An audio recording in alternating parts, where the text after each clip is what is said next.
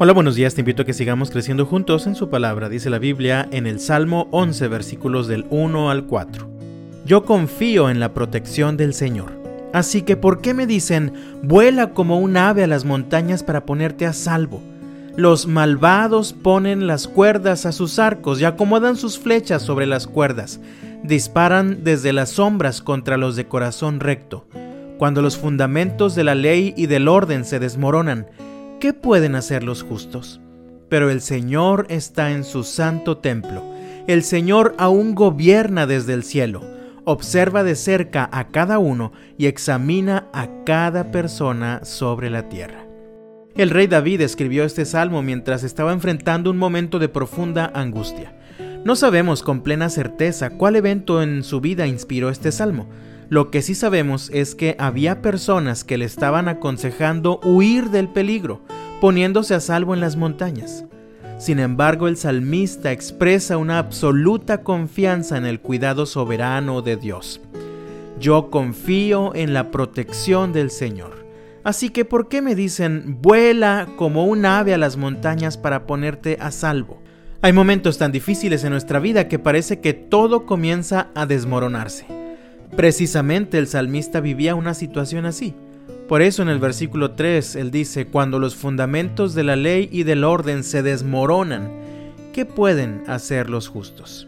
Así que cuando las circunstancias de nuestra vida se ponen tan difíciles que parece que literalmente todo lo que nos sostiene se desmorona, tenemos dos opciones, huir o confiar.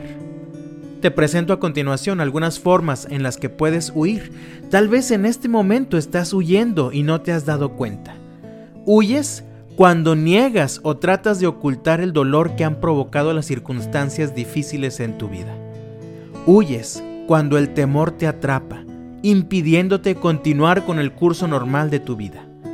Huyes cuando tratas de fingir que todo está bien aunque en realidad el suelo debajo de tus pies se cae a pedazos. Huyes cuando te aíslas de los demás y no dejas que los tuyos te extiendan una mano dispuesta a ayudar. Sin embargo, el salmista elige la mejor opción, elige confiar. En medio del tremendo peligro que amenaza su vida, él se pregunta, ¿qué pueden hacer los justos? Y él mismo se responde en el versículo 4 pero el Señor está en su santo templo. El Señor aún gobierna desde el cielo. Observa de cerca a cada uno y examina a cada persona sobre la tierra.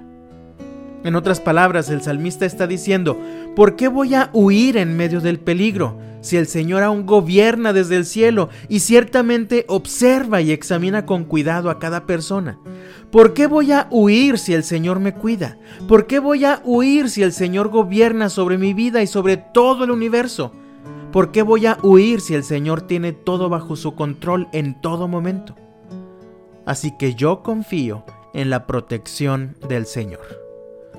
Mis amados, todos vivimos tiempos difíciles, sufrimos pérdidas que han llenado nuestra vida de dolor. Vivimos rodeados de peligros muy reales y tenemos las mismas dos opciones que el salmista, huir o confiar. ¿Qué has estado haciendo tú?